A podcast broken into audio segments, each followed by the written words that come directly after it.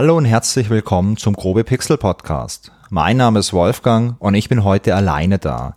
Denn der Christian ist krank, der hat seine Stimme verloren und so eine Podcast-Aufnahme, die ist ohne Stimme ziemlich schwierig. Wir hatten eigentlich jetzt wieder eine reguläre Folge geplant und die Aufnahme, die verschiebt sich jetzt noch um ein paar Tage. Ich hoffe, dass es schnell soweit ist, dass der Christian wieder fit genug ist, um hier ins Mikro zu sprechen. Aber wie gesagt, es dauert noch ein bisschen.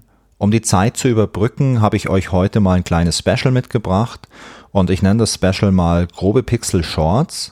Ich möchte euch heute was über ein Spiel erzählen, über das ich jetzt nicht eine Stunde reden kann oder wo ich auch nicht mit dem Christian zusammen jetzt so eine zwei Stunden Folge raushauen kann, sondern wo wir eher vielleicht im Bereich von so 20 oder 30 Minuten sind. Es ist trotzdem ein spannendes Thema, wie ich finde. Und jetzt geht's los.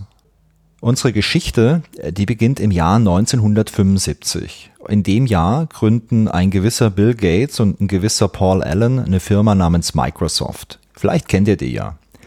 In den ersten Jahren war Microsoft vor allem mit der Entwicklung von verschiedenen Programmiersprachen beschäftigt. Die erste war Basic und da hat Microsoft beziehungsweise da haben Bill Gates und Paul Allen auch schon vor der Gründung von Microsoft ihre ersten ja, Business-Erfolge gefeiert. Und zwar haben die einen Basic-Interpreter entwickelt für den Altair 8800. Das war ein ganz früher Heimcomputer in den ja, 70ern. Und da gab es sowas noch nicht, so ein Basic-Interpreter.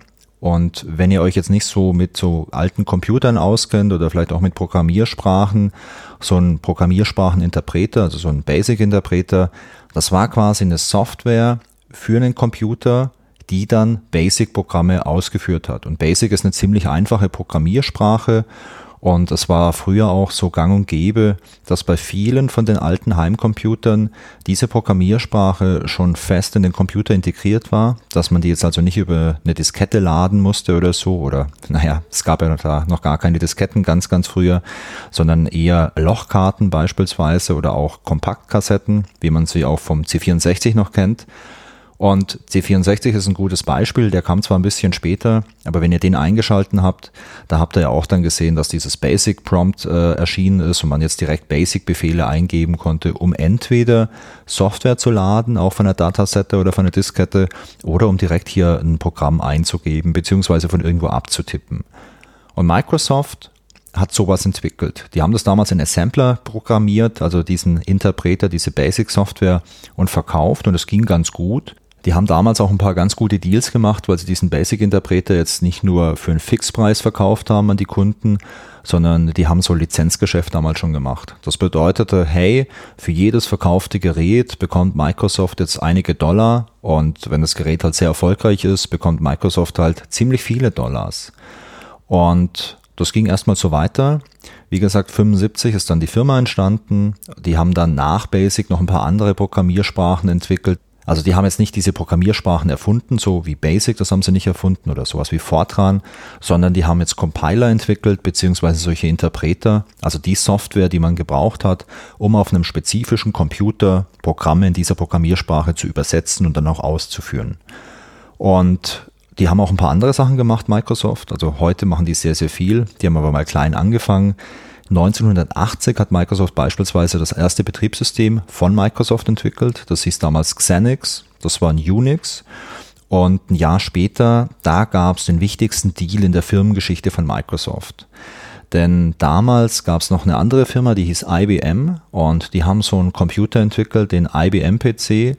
Und für diesen PC hat IBM damals ein Betriebssystem gesucht. Die hatten halt kein eigenes. Und die wollten eins kaufen und es gab damals einen Deal zwischen Microsoft und IBM. Und der Deal ist ziemlich cool, weil Microsoft hatte damals kein Betriebssystem für dieses Gerät, hat aber dennoch gesagt, hey IBM, cool, wir haben so ein Betriebssystem, wir verkaufen euch das, auch mit so einem Lizenzmodell. Und IBM, die haben es gebraucht, dieses Betriebssystem, die haben zugeschlagen und spannend ist hier, dass Microsoft erst nach diesem Deal letztendlich sich so ein Betriebssystem auf dem freien Markt gesucht hat. Die haben einen anderen Entwickler gefunden, der sowas entwickelt hatte, haben das für einen guten Preis abgekauft, also guter Preis für Microsoft und haben dann dieses Betriebssystem verwendet, um dann das weiter zu verkaufen an IBM und im Nachgang auch weiterzuentwickeln. Dieses Betriebssystem, das hieß IBM PC DOS und wurde dann quasi mit diesen IBM-PCs ausgeliefert. Das gleiche Betriebssystem konnte man damals aber auch direkt von Microsoft kaufen und da war es dann MS-DOS. Also es war jeweils die gleiche Software, nur mit einem anderen Namen. Wenn euch die Geschichte interessiert, dann kann ich euch einen Film empfehlen, einen Spielfilm, der heißt Pirates of Silicon Valley, der ist aus dem Jahr 1999 und der zeigt so die Firmengeschichte und Entstehungsgeschichte von Apple und von Microsoft. Und der ist wirklich ziemlich, ziemlich cool. Ich glaube, den kann man sich sicherlich auch bei irgendwelchen Streaming-Diensten anschauen. Und wenn ihr mal einen schönen äh, Filmeabend zu Hause haben wollt, schaut euch den gern mal an. Also der ist echt ziemlich cool. Die Geschichte von Microsoft, die Geschichte vom IBM-PC, die ist super spannend und ich kann mir gut vorstellen, dass die an anderer Stelle hier im Podcast sicherlich auch mal erzählt wird. Aber was hat das alles jetzt mit Spielen zu tun? Die Sache ist die, der Vertrag mit IBM, der sah vor, dass Microsoft auf der einen Seite ein Betriebssystem liefert, auf der anderen Seite aber auch einen passenden Basic-Interpreter. Und beim Betriebssystem, da handelte es sich um das Microsoft DOS, also das MS-DOS, das sie da extern zugekauft hatten. IBM hat es dann als IBM PC-DOS verkauft oder weitergegeben.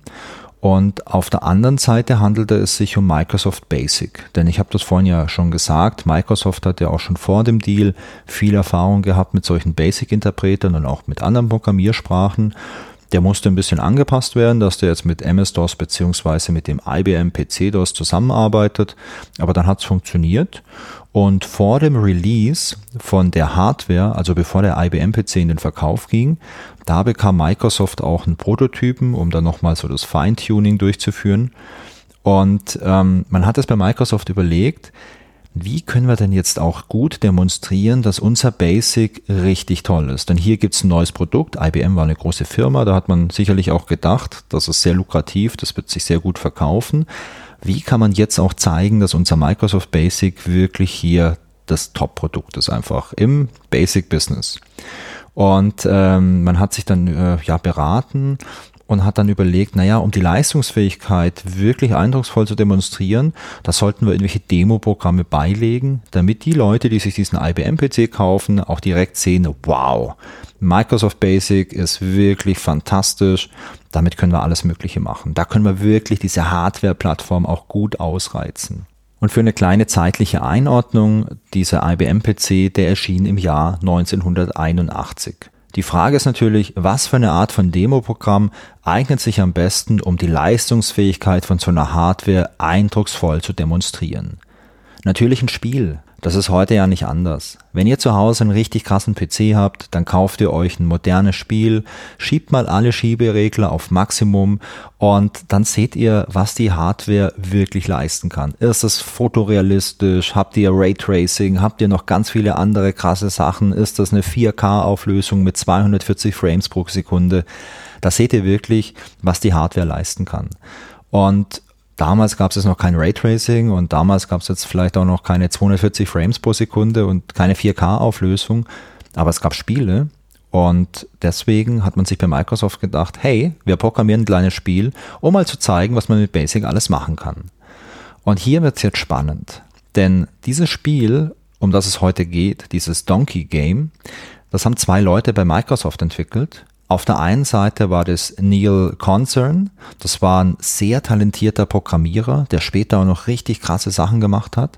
Und die andere Person war Bill Gates, der damalige Mitgründer und CEO von Microsoft.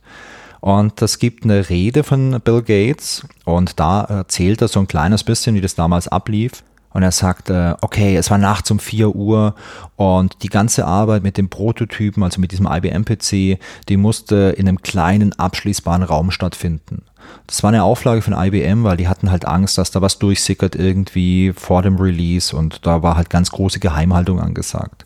Und Bill Gates sagt dann weiter, ja, es war heiß und stickig in dem kleinen Raum. Wir durften da eigentlich nur rein und raus, wenn wir mal auf die Toilette mussten. Sonst mussten wir nur in diesem Raum bleiben.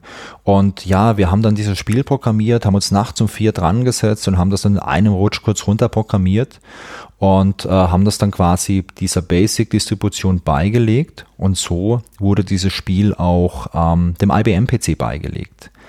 Und weil Basic eine interpretierte Sprache ist, und die Dateien die Endung .bus haben, ist dieses Spiel heute auch als donkey.bus bekannt. Und es handelte sich dabei übrigens um das erste und auch um das einzige Spiel, das Bill Gates entwickelt hat. Ich habe vorhin ja kurz diesen Film erwähnt, Pirates of Silicon Valley, in dem die Geschichte von Apple und die Geschichte von Microsoft erzählt wird. Beide Geschichten werden in diesem Film erzählt, weil die parallel stattgefunden haben. Also die beiden Firmen, die haben sich parallel gegründet, mehr oder weniger, und sind auch parallel groß geworden. Und deswegen war Apple auch ziemlich interessiert, als dieser neue IBM-PC mit diesem Microsoft-Betriebssystem auf den Markt kam. Und als der IBM-PC 81 erscheint, ist man halt sehr gespannt, was ist das für ein Gerät, was steckt da drin, was wird da mitgeliefert. Und am ersten Tag wird bei Apple direkt so ein PC gekauft und dann mal so richtig genau unter die Lupe genommen. Und das Macintosh-Team, das ist nicht so begeistert von dem Gerät. Sie sehen das auch nicht wirklich als Konkurrenz. Sie finden, dass das Gerät technisch nicht so elegant und innovativ ist wie die eigenen Sachen und sie schauen sich auch die Software an und die finden sie auch nicht so innovativ. Also Sie schauen sich beispielsweise dieses IBM PC DOS an, was ja äh, dem Microsoft DOS entspricht, und Sie finden es jetzt nicht innovativ. Sie sagen, ja, das ist ja eigentlich ein Klon von einem alten Betriebssystem, also da wurde jetzt nichts komplett neu erfunden. Sie schauen mal, was da sonst noch so dabei ist. Und dann entdecken Sie irgendwann diesen Basic-Interpreter und diese Beispielprogramme.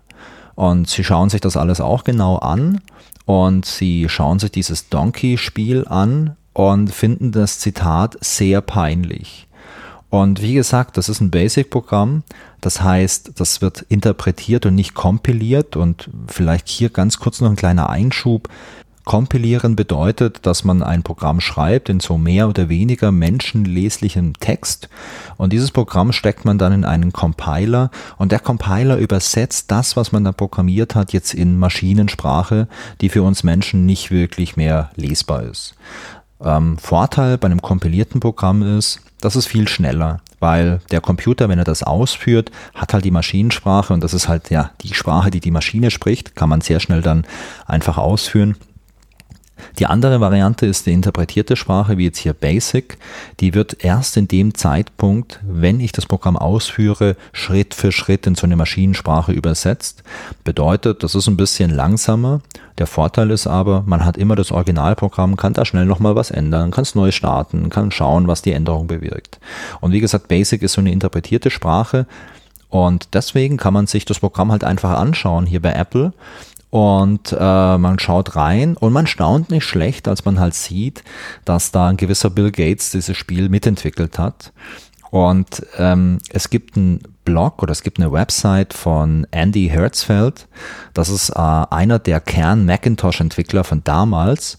Und der hat auf dieser Website äh, folklore.org hat er ganz viele so Erinnerungen aus der Urzeit der Macintosh-Entwicklung aufgeführt. Und da hat er auch einen schönen Artikel drüber. Und ich kann mir das schon gut vorstellen. Wir haben jetzt so Anfang der 80er. Man ist so ein bisschen drauf bedacht zu schauen, was die Konkurrenz macht und sieht dann, wow, der Chef von Microsoft, was ja, das war schon eine große Konkurrenz, entwickelt so ein Quatschspiel. Ich kann mir schon vorstellen, dass sie da äh, eine schöne Zeit bei Apple hatten.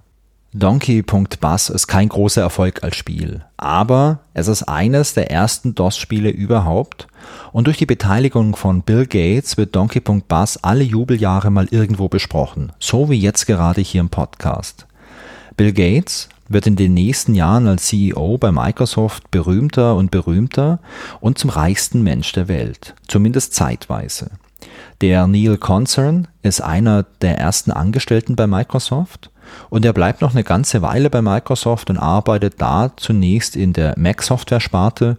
Denn ich weiß nicht, ob ihr das noch wisst, aber Microsoft hat ganz am Anfang auch relativ viel Mac-Software entwickelt und einige der Microsoft-Projekte und Produkte, die man heute so nur mit Windows irgendwie in Zusammenhang bringt, die wurden ursprünglich für den Mac entwickelt, weil der damals halt auch schon sehr stark verbreitet war und es ganz früher noch gar kein Windows gab. Der Neil Concern, der arbeitet dann nach dieser Mac-Entwicklung im Team, das Windows 2 entwickelt. Und nach seiner Zeit bei Microsoft verschlug sie ihn in die Formel 1 und zwar zum Ferrari-Team. Und das fand ich super, super spannend. Bei Ferrari entwickelt er Simulationssoftware für die Optimierung der Fahrzeuge und zwar für die Optimierung von verschiedenen Fahrzeugparametern in Echtzeit. Also die hatten da so eine Simulationssoftware und während eines Rennens oder auch während irgendwelcher Trainingsfahrten konnte man die Daten, die da durch die Telemetrie erfasst wurden, also Geschwindigkeit, Strömung etc., in so ein Modell einspeisen und live sehen, wie sich das auswirkt und wo man was optimieren kann. Und der große Vorteil an dem System, das der entwickelt hatte, war, dass das A in Echtzeit lief und B auf normaler verfügbarer Hardware, also nicht auf dem Supercomputer. Und das war ein riesengroßer Vorteil zu der Zeit. Und ich habe gelesen, dass manche von den Features, die er entwickelt hatte, erst Jahre später in so Standardsoftware wie beispielsweise MATLAB verfügbar waren. Also MATLAB ist so eine ja, so eine technische Software, wo man Sachen simulieren kann. Also wenn du jetzt irgendwelche ähm, Konstruktionen hast, kannst du sowas in äh, MATLAB, kannst du das ähm, nachmodellieren, kannst dann halt schauen, wie wirken da Kräfte drauf und du kannst noch viel mehr machen. Also wenn ihr vielleicht im Ingenieursbereich was arbeitet oder mal was studiert habt, dann kennt ihr sicherlich MATLAB. Und äh, ja, viele Funktionen, die halt der Neil Concern damals bei Ferrari entwickelt hat, die gab es dann erst Jahre später, beispielsweise in MATLAB oder in ähnlicher Simulationssoftware. Ich habe jetzt viel über Geschichte erzählt, aber ich habe noch gar nicht so viel über das Spiel erzählt. Was ist das eigentlich, Donkey? Also stellt euch doch mal Folgendes vor. Es ist nachts um vier. Ihr seid mit einem Kollegen zusammen in einem kleinen, stickigen und heißen Raum und da steht der neue IBM-PC. Und ihr habt jetzt die Idee, hey, lass uns doch mal irgendwie ein kleines Spiel programmieren, um zu zeigen, was man mit dem Gerät machen kann. Und ihr braucht jetzt irgendwie natürlich ein einfaches Spielprinzip, aber es soll halt ein komplettes Spiel sein. Und dann kommt vielleicht sowas raus wie Donkey.Bus. In Donkey.Pass, wenn ihr das startet, und ich verlinke euch in den Show Notes eine Seite, wo ihr das mal online spielen könnt. Und ich kann euch nur empfehlen, schaut euch das mal an. Das ist echt ein Stück Zeitgeschichte. Zum Zeitpunkt der Aufnahme ist das Spiel 42 Jahre alt. Und äh, ja, das ist ganz cool eigentlich. Also ihr seht in dem Spiel eine Straße, die ist relativ einfach dargestellt, also es, es, die ist grau, äh, dunkelgrau und so die Straßenbegrenzungslinien und die Mittellinie, die ist so ein bisschen hellgrau. Und auf der Straße, da seht ihr halt zwei Straßenseiten und ihr seht auch zwei Sprites. Das eine Sprite, das ist ein Auto oder soll ein Auto sein und zwar von der Draufsicht. Und auf dem anderen Sprite kann man ein Tier erkennen. Ich würde sagen, das ist eine Kuh, aber der Name Donkey, also der Spielname, der zeigt schon, nee, es ist keine Kuh, es ist einfach ein Esel. Und in dem Spiel fahrt ihr jetzt. Also ihr habt jetzt da keine so richtig starke Animation, wie das Auto fährt, aber ihr seht, dass so ein Esel erscheint und zwar entweder auf der linken oder auf der rechten Straßenseite. Und euer Ziel ist es, diesem Esel auszuweichen. Und ihr könnt es einfach durch den Druck auf die Space-Taste machen.